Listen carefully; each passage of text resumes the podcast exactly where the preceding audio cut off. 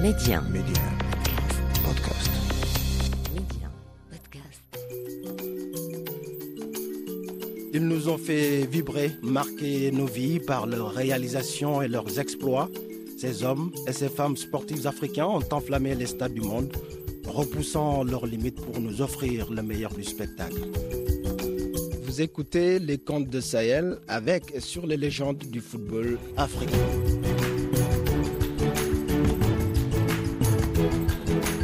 En ce 7 février 2006, il était écrit que Diomansi Kamara allait renverser les pharaons au sommet des pyramides jusqu'à ce que l'arbitre en décide autrement. Alors que les deux équipes étaient à égalité parfaite, on but partout dans cette demi-finale de Cannes. Joe, pour les intimes, parti dans un slalom comme il en avait le secret, passe en revue la défense égyptienne avant d'être fauché dans la surface. Mais le Camerounais éveillé divine ferme les yeux.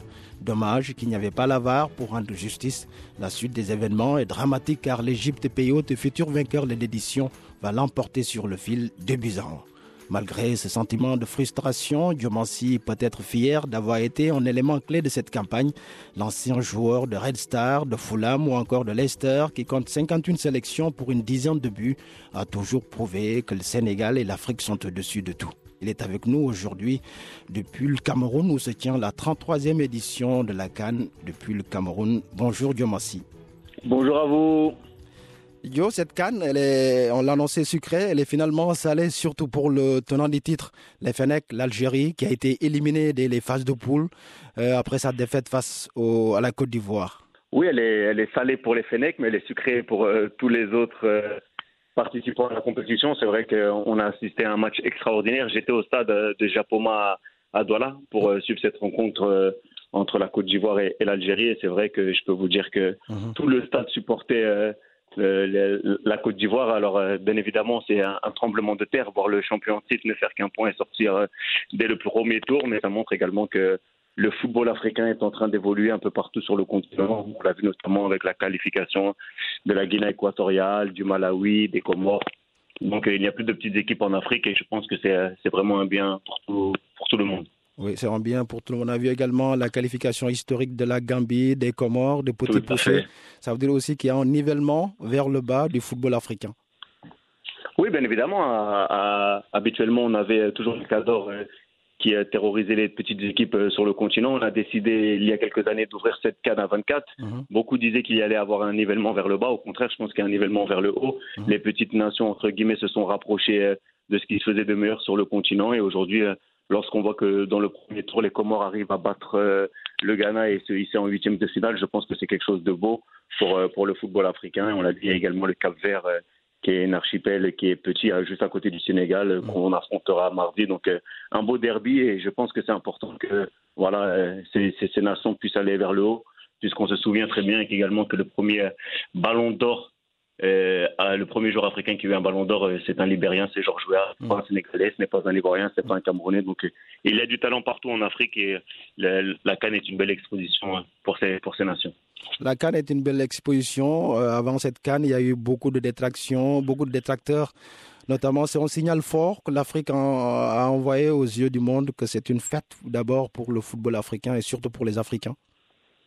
Oui, bien sûr. Vous savez, les Européens prennent, euh, nous prennent très souvent de haut avec beaucoup de condescendance. Mhm. Aujourd'hui, euh, moi, c'est pour ça que j'ai décidé de venir à la Cannes par, par mes propres moyens. Je ne travaille ni avec euh, Canal ni avec euh, la CAF pour Mhm. vraiment vivre la Cannes en inside et bouger, aller sur les sites, voir les, les stades, voir les routes. Et je peux vous dire que c'est plus qu'une réussite. hein. Mhm. On a beaucoup décrit la Cannes au Cameroun, mais moi, je suis arrivé à Douala, j'ai pris la route de Douala à Yaoundé. Je peux vous dire que l'état des routes euh, sont parfaites.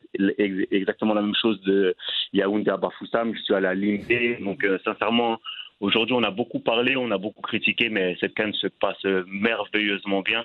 Et c'est, je pense, quelque chose de très, très important pour le football africain.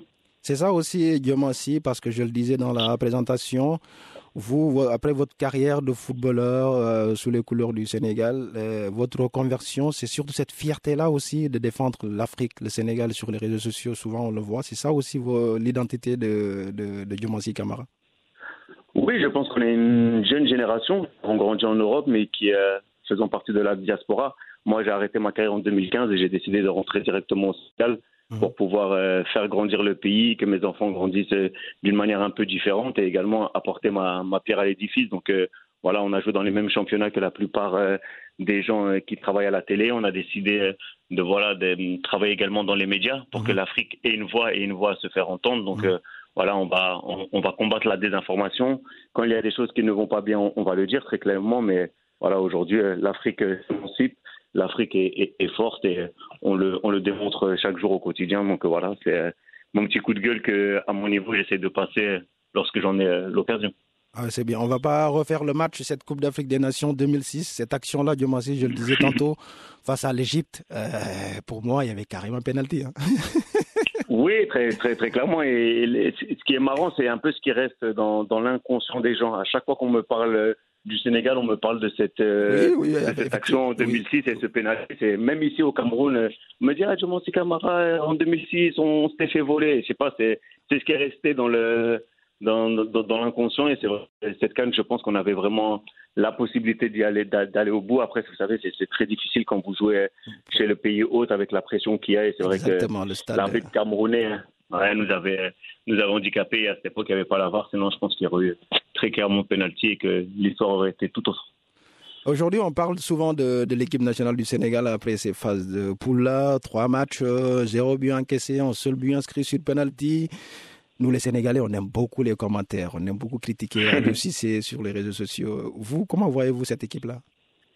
Non, mais les, les, Sénégalais sont avant tout euh, des, des, des, fans de football. Et c'est vrai qu'en Afrique, on aime le beau jeu et que pour l'instant, le Sénégal n'a pas répondu aux attentes au niveau euh, au niveau du contenu. Mmh. Après, au niveau euh, des résultats, on finit premier, on n'encaisse pas de but, on n'en marque un seul, mais avec la qualité de l'effectif que le Sénégal a, bien sûr qu'on attend, qu'on attend beaucoup plus de cette équipe. Mmh. Euh, il faut rappeler qu'elle est vice-championne d'Afrique. Elle vient au Cameroun pour essayer d'avoir euh, sa première étoile. Donc, on a été handicapé, moi je pense, énormément par les nombreux cas de Covid. Il mmh. faut rappeler qu'au départ de la compétition, on avait 13 joueurs qui ne pouvaient pas prendre part au premier match et que petit à petit, ça s'est comblé et pas pas des joueurs euh, et des joueurs cadres. Edouard Mendy, Idrissa Ganagay, euh, Koulibaly, oui. Koulibaly. Donc voilà, ce qu'on appelle la colonne vertébrale de l'équipe nationale du Sénégal, les quatre fantastiques. Euh, on n'avait que Sadio Mané malheureusement sur le terrain. Donc mm. voilà, je pense que il faut de l'indulgence à cette équipe du Sénégal et à l'UCC le laisser travailler et, on fera les comptes à, la fin, à la fin de la compétition. Oui, c'est une nouvelle compétition qui démarre pour les huitièmes de finale. C'est le Cap Vert, un pays qu'on a. Les trois dernières rencontres, c'était 2-0 le tarif. Est-ce que c'est un piège ou c'est carrément, il n'y a, a, pas de quoi s'inquiéter? Non, c'est une très, très belle équipe. Hein. Moi, j'étais au stade voir euh, Cameroun-Cap Vert. Il fallait que les Cap-Verdiens fassent un résultat pour pouvoir passer. Euh, ils ont tenu euh, le Cameroun en échec chez eux à domicile dans un stade archi-comble. Donc, il va vraiment falloir cette équipe, se méfier de cette équipe complètement décomplexée. Elle joue très bien au football. Donc, le Sénégal va vraiment devoir élever son niveau si on souhaite battre cette belle équipe des requins bleus. Ouais. quand on regarde la partie du tableau du Sénégal, Burkina, euh, Gabon, Nigeria, il y a de la place, Diomassi. Hein? Oui, oui non. Après, si vous battez le Caver, vous voyez que de l'autre côté, vous pouvez peut-être prendre encore un, un, gros derby qui peut être le Mali. Le Mali euh, est, une équipe euh, et un, outsider et je pense que avec ce qu'ils font avec leurs jeunes, jouer le Mali en quart, ce serait pas quelque chose de facile. Mhm. Et il faut voir également de notre côté Nigeria, qui pour moi, pour l'instant, est l'équipe qui a le plus impressionné. Donc, euh, si vous prenez une équipe comme le Nigeria à partir euh, des demi-finales, euh, c'est pas c'est pas facile. Mais c'est vrai que vaut mieux être de ce côté-là que de prendre le côté où il y a la Côte d'Ivoire, le Cameroun, le Maroc qui est vraiment beaucoup plus coriace sur le papier. Une dernière question que je voulais vraiment vous poser avec la question des binationaux. On a vu cette canne, surtout beaucoup de joueurs qui ont boycotté la canne, qui ont décidé carrément de jouer pour le club. Comment, comment vous analysez cette situation-là?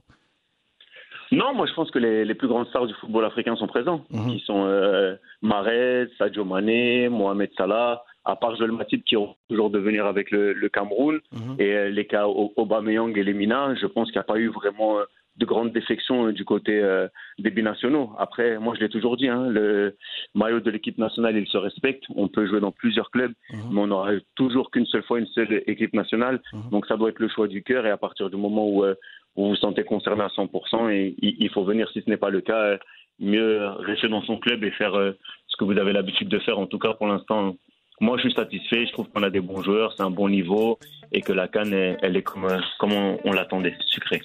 Merci beaucoup, cette canne, elle est sucrée. Je rappelle que nous sommes, nous étions avec Joe Kamara, ancien international sénégalais. Merci Joe, ça a été vraiment, on a vraiment galéré avant d'établir la liaison, mais ça a été un immense plaisir. Le plaisir est partagé. Merci beaucoup, ciao ciao. Allez, merci à vous. Merci. C'est la fin de ce numéro, Les Contes de Sahel. Vous pouvez retrouver l'intégralité de cette série sur medianpodcast.com.